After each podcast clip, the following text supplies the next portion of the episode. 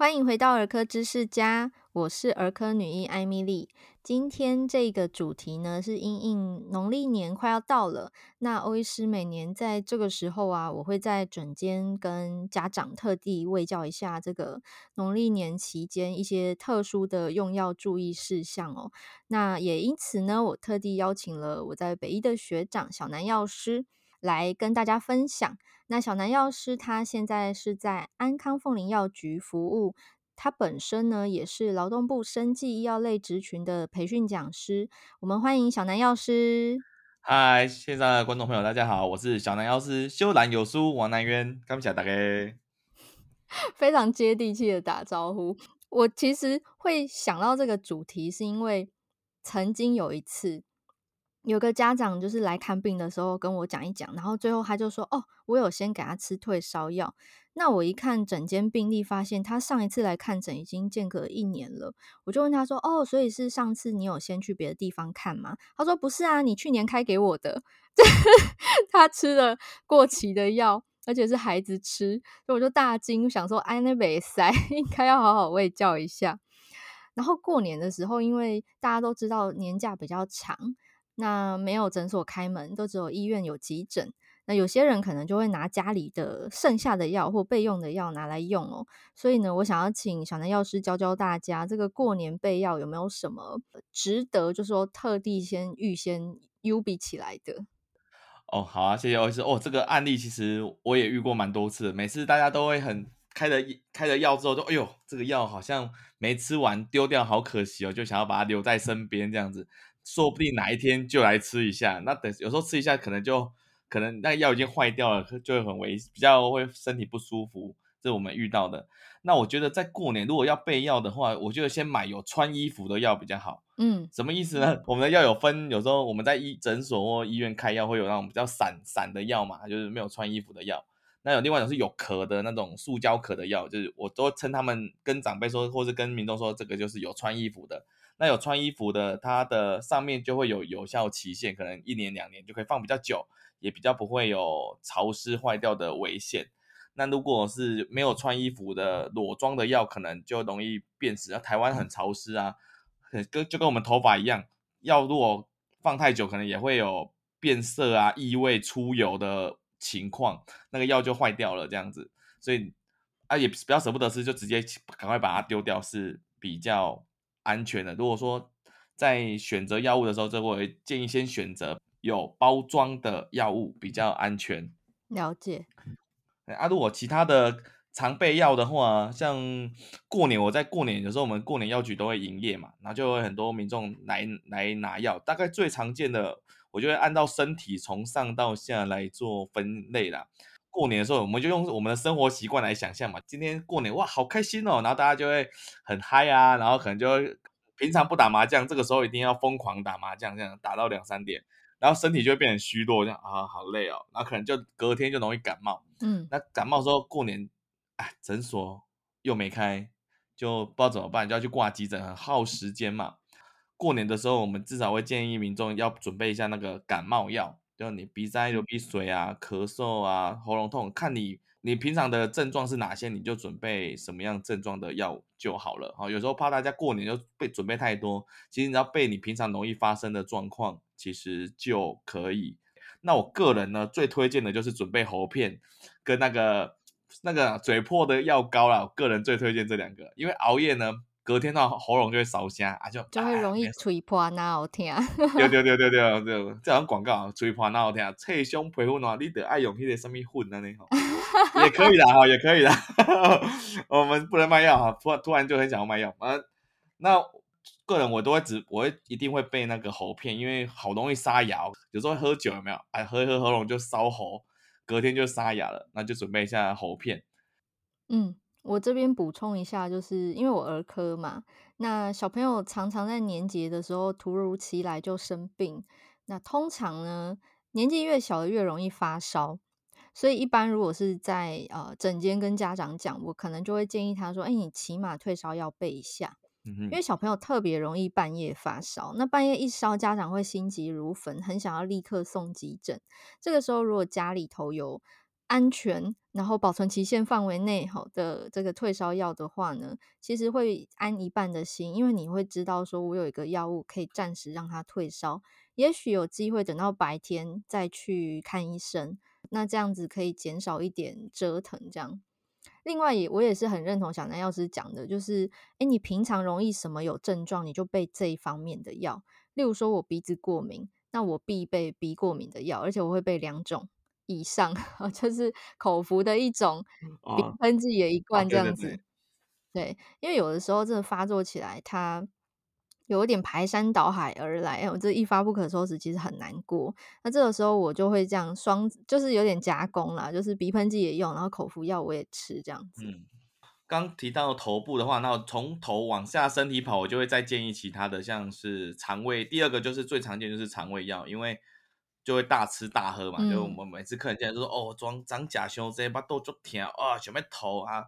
落晒，大概拉肚子这些症状是我。”第二个遇到的族群，那我们就会去准备帮民众准备这些肠胃的药物。所以如果说你肠胃可能比较敏感的人啊，过年有时候我们会难得跟家人吃大餐嘛，那可能那个年像我们家在南，不能说南部都这样啊，我没有针对南部为止，就是我们家在台南，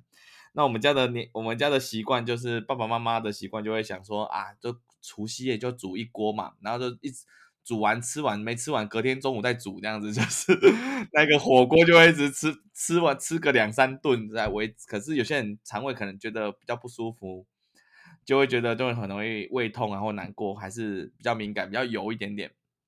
那我说，如果是你本身有这个样症状的人，肠胃药就也是一定要备，因为过年真的很难找找诊所或药局。嗯，你就准备一些肠综合的肠胃药。或是一些拉肚子的药，因为有时候过年的食物通常比较可能比较油腻一点点，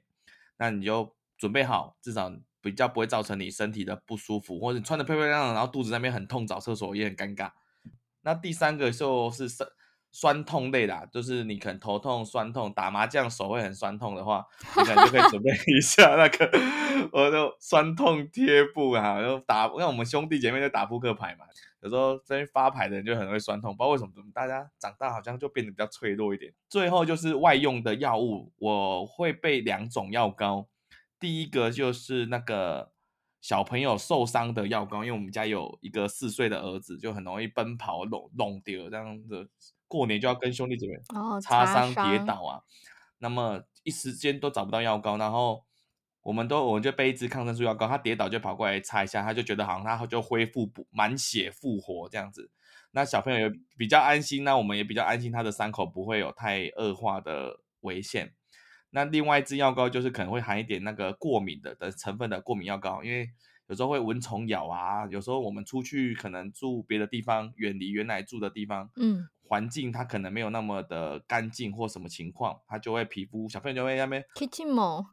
药膏类的可以准备，然后小朋友药水我觉得很推荐，就是那个过敏的药水都可以作为过年这段时间的常备。刚好天气变化，外出里面吃火锅很热，出去吹风很冷，瞬间它就不舒服了。那我们就可以这几个感冒药、肠胃药，然后身体酸痛的药物，还有一些外伤或是抗生素的药膏跟这些药水，我觉得是比较建议依个人的需求去做常备这样子。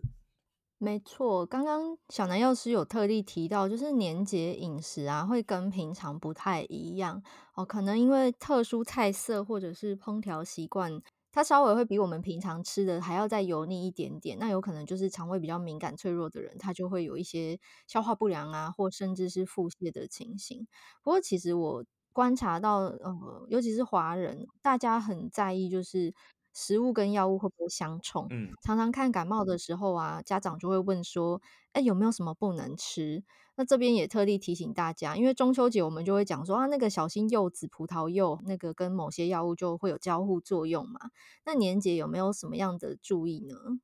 年节药物大概最多会打架的，我觉得是酒精啊，因为过年好，我们还蛮遇到有客人会喝酒，所以。大概来问的话，他们都会问酒精类，酒精类是最多的。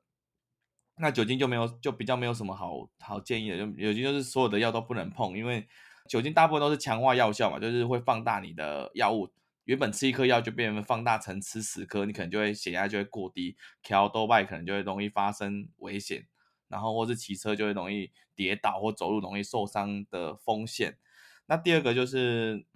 其他的血糖药物可能会降，让血糖降得过低，或胆固醇药物会可能会伤到肝肾的风险。这是酒精啊，第一个，如果说过年过节你真的要喝酒的话啦，就是尽量跟你的药物隔就是两两三个小时以上，可能比较安全一点点。或者早上吃，有些药物大部分都早上吃嘛，就早上用药，然后晚上吃年夜饭的时候，我们再小酌一两杯的酒精，降低身体的负担是比较好的。那年轻人上方面呢，我遇到比较多是喝酒配药吃的，是比较危险的。怎么有人拿酒配药啊？啊，这个这个这个这个这个高中生、高 大学生、高中生比较多，oh, oh. 他们就觉得说啊，我喝酒宿醉头很痛啊。然后我就配一下止痛药可以吧？这样子，他们都会想要说，他们都用这种强迫性语气，有没有？我要是我应该配这样吃，应该可以吧？这样子，我想说当然不行啊，你一起丢高油，那羞夸怪怪，有时候 有时候脱口一起丢高油这样子。我本来一开始以为只是个案，想说一两个应该还好吧，后来又又就是有时候会有三四个，就想说是不是高中大学这个团这个社群里面是不是有这样的一个谣言这样子，江湖传说就对了。我们就会建议说，不管是什么药物都配酒都很危险，尤其止痛药的话，对于肝脏的负担可能会会有急性的肝发炎或是肝损伤的风险，肝就会例行性的欧北就很伤肝。怕宿醉风险的话，第一个你要么就酒精喝的量可能。少一点，或是说选择比较淡一点的酒。第二个，如果是要吃，不要空腹喝酒，对，不要空腹酒，先吃一下巧克力，跟喝一下牛奶。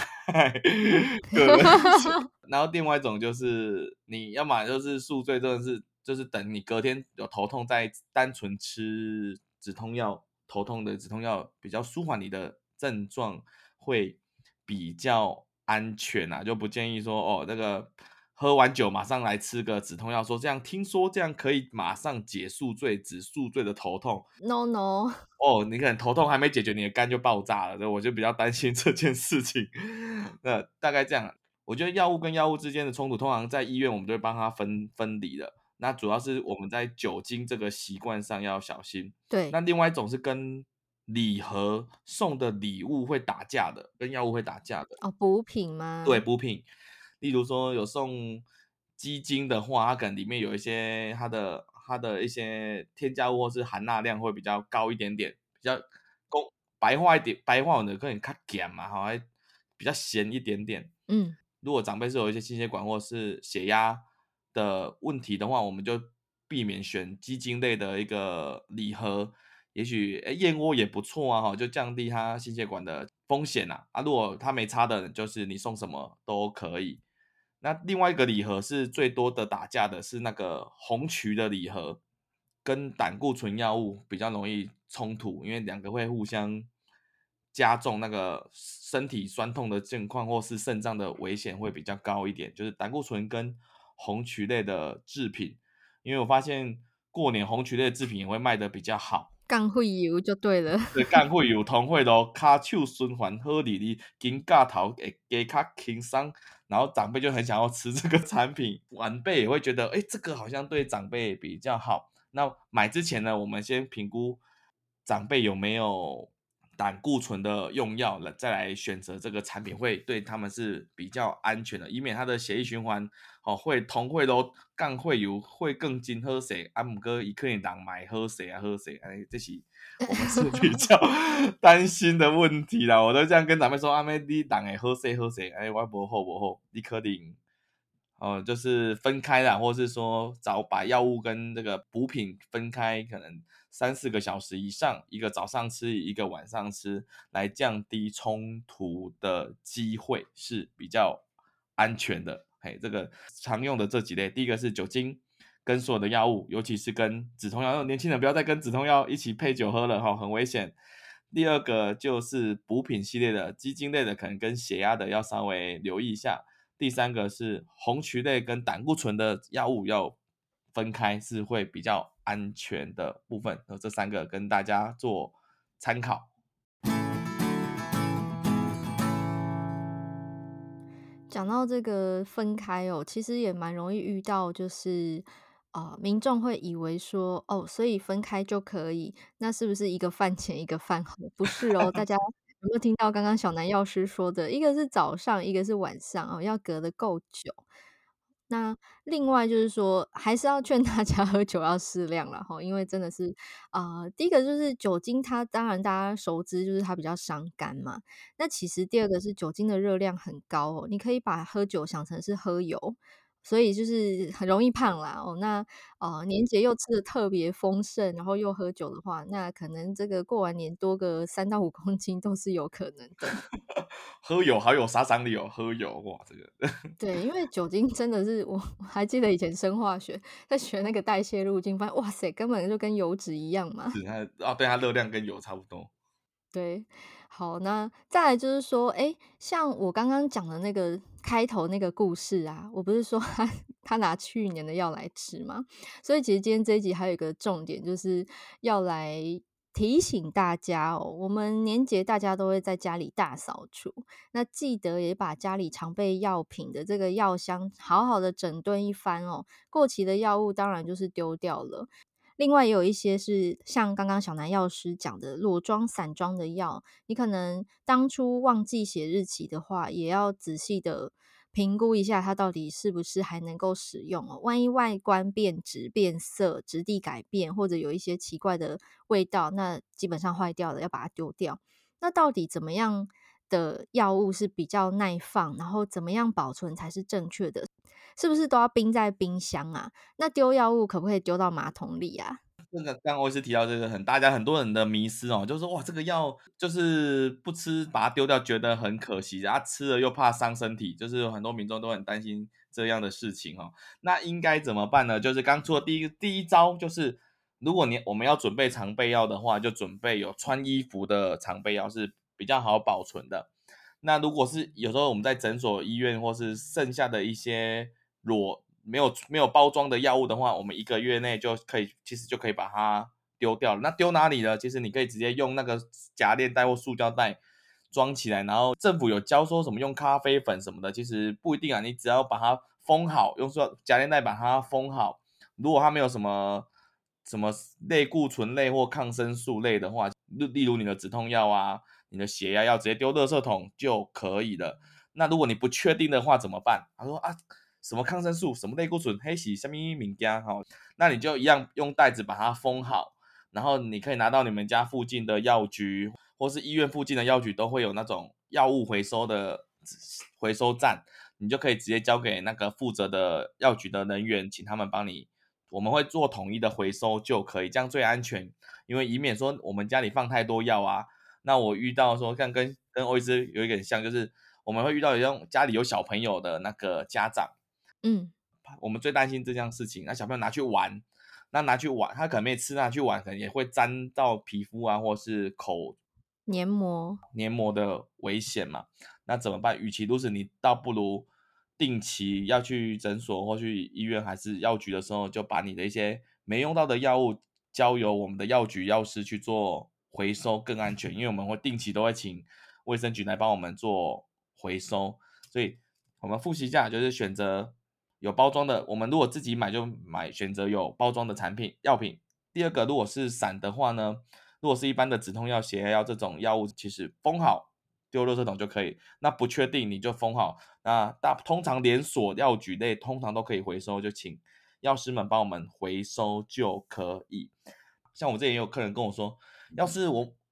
有包装的。的药丸就可以放到它上面，如果写是二零，假如可以放三年，那个真的可以放三年吗？啊，它放的是三年的期限，但是它如果中间可能我们家里环境比较热一点，还是说比较那个什么，有时候家里有时候温差变化比较大，还是家里比较潮湿，有些药丸可能还是有会微微的受潮，只要有斑点，好，只要它的颜色跟原来不一样啊，还是有变色，就变黑了，还是变白了。那可能有一点味道了，就跟头发一样，有一点异味或出油，或是有些药丸要变湿湿的，代表这个药丸坏掉了，就请你只把它丢掉，一样丢垃圾桶，不要硬吃啊，硬吃对身体 很不好啊，然后这是比较危险的。那最后一招要放哪里呢？长辈都想说，我坑冰箱坑，诶，但坑卡固啊，就想要放那个冰箱里面，有人还要放冷冻库嘛，感觉冷冻库可以放更久了。对，因为其实我个人的妈妈也是问过我一样的问题，我说没有啊，放放抽屉就好了，我们只要放。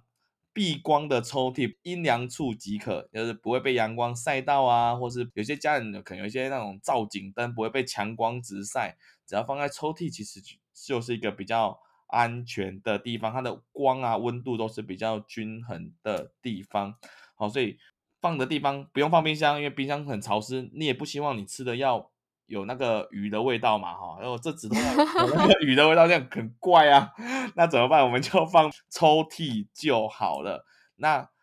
有时候会遇到，我去居家的时候，我会遇到民众会放，他们很，我发现民众有一个地方很喜欢放，他们会放在那个厨房的柜，就是有有一些会有那种电器柜，有没有？嗯。厨房旁边的电器柜，可能旁边有烤箱啊、微波炉啊、热水瓶啊，然后上面可能有一些置物柜的地方，他们把药很习惯把药放在那个热水瓶附近的置物柜，结果热水瓶在煮水的时候就会有蒸汽嘛，然后就会把上还有热气，对，那个热气就把上面的药给蒸到有点微微的变质或溶解，因为太热了，因为它忽冷忽热，然后又被这样热气这样烘，你的药很快就。坏掉了，正常药物无法接受忽冷忽热，跟人一样，我们也没办法接受忽冷忽热，忽冷忽热我们就很容易生病，啊，药就很容易坏掉哈，所以请放在抽屉就好了，也不要放冰箱，尤其也不要放冷冻库，真的不会比较久，它会更快坏掉。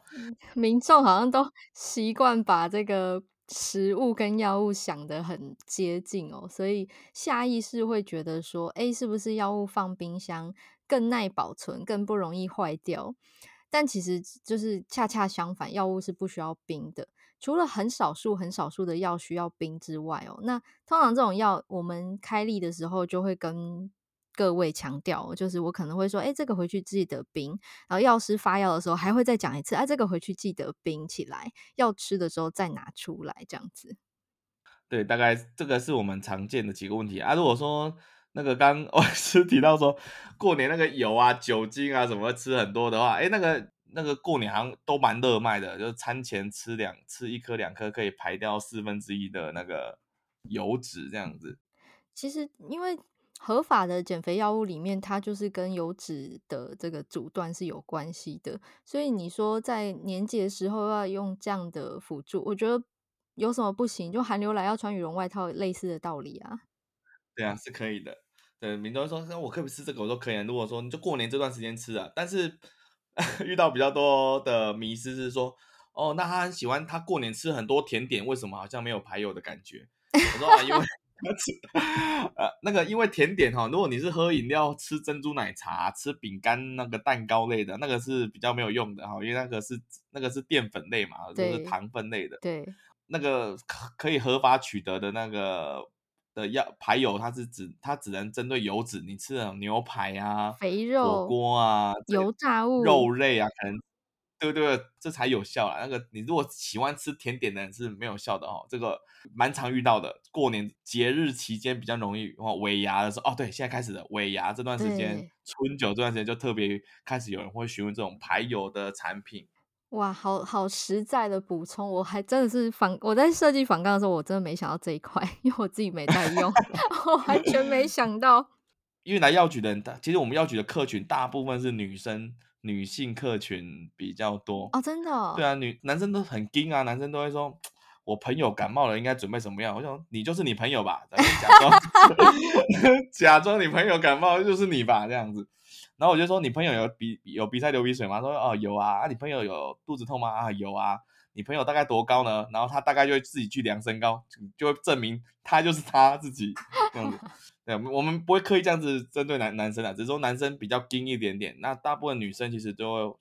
尤其在这个减重又是女生最在乎的一个那个身材嘛，身材大家会很注意，所以他们在减重用药上就会咨询的比较仔细，也意外发现。有一些比较迷失或错误的地方，那趁这个机会跟大家 做一个补充说明。说真的，我我在带，这是题外话，我在带减重个案的时候啊，有时候我跟他们讲的一些概念或者是心法，我后来觉得好像理财哦，就是啊，对，比如说那个热量的进出就很像那个开源节流，有没有？哦，对对对，就是有一些观念，有一些啊执行的或者毅力吼等等，我都觉得、哦、好像哦，因为像饮食记录也跟记账很像，哦、是认真记跟流水账式的记，其实那个效果不一样。不过这题外话，这有机会以后再来专题分享好了。我们今天回到这个嗯药盒或者药箱的大扫除。刚刚小南药师有提醒大家哈，我们花了非常多时间在讲，哎，怎么样正确的保存？那过期的真的就不要觉得可惜。反过来说哈，平常不太常用到的，没事干嘛要备着它？这是一种浪费。我现在有观察到，就是呃，门诊越来越多家长会主动说，哎呦，我们家还有欧医师，你不用开，这样才不会浪费。超棒！我觉得这观念很好。但是也要提醒大家吼，就是你有多余的药物保存的时候啊，放柜子，尤其是家里有小朋友的家庭，你的柜子最好是可以上锁的。嗯，哦，大家可能会觉得哈这么夸张，但是我们真的在临床上就真的遇过小朋友趁大人不在家或者是在忙的时候，他就去打开药柜，然后拿出那一瓶可能葡萄口味的药水，他觉得像果汁很好喝啊，就干了，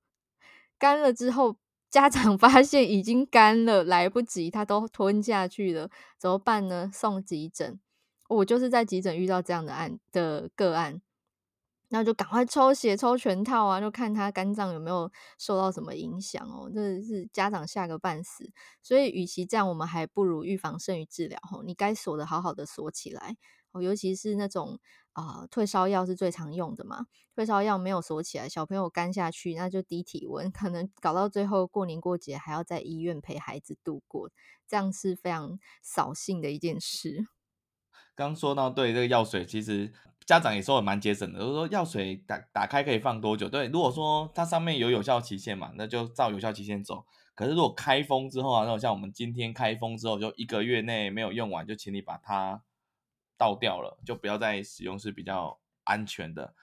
那记得就是倒掉的时候，不要倒马桶或水槽。欧医师刚刚提问的时候，我故意问说可以丢马桶吗？不行不行，就是不可以，所以我故意这样问的。好，不建议啊。对，因为我们的药物进了水系统会污染环境哦，所以你就直接倒垃圾桶。那当然，更好的做法是，呃，用一个夹链袋，里面可能是用过的擦手纸或咖啡渣、茶叶渣等等。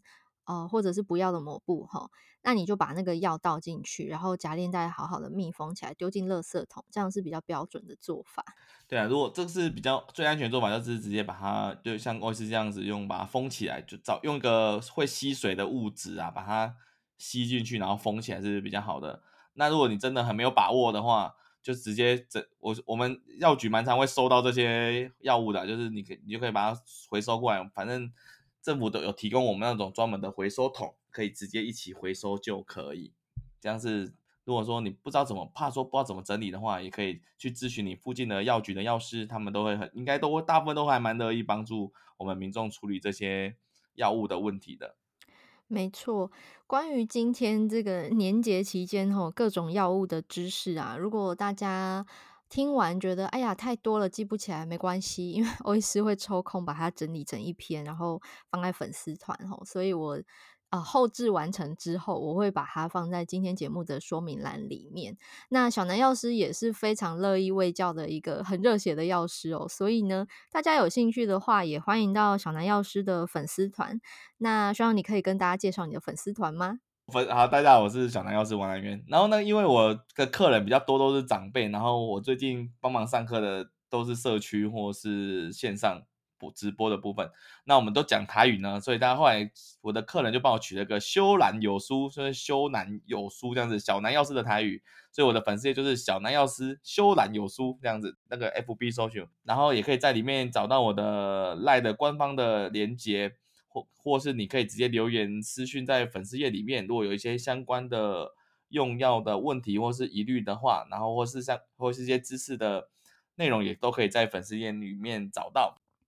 今天非常谢谢小南药师来到节目，跟大家分享实用又很快可能会用到的知识哦。那如果大家还有任何问题的话，欢迎到我们的粉丝团留言。那欧医师后置完成之后，也会补上这一篇啊、呃、这一集的这个文字版本的整理，在今天节目的说明栏里头。那我们下次再见喽，谢谢大家，感谢大家今天的收听。拜拜。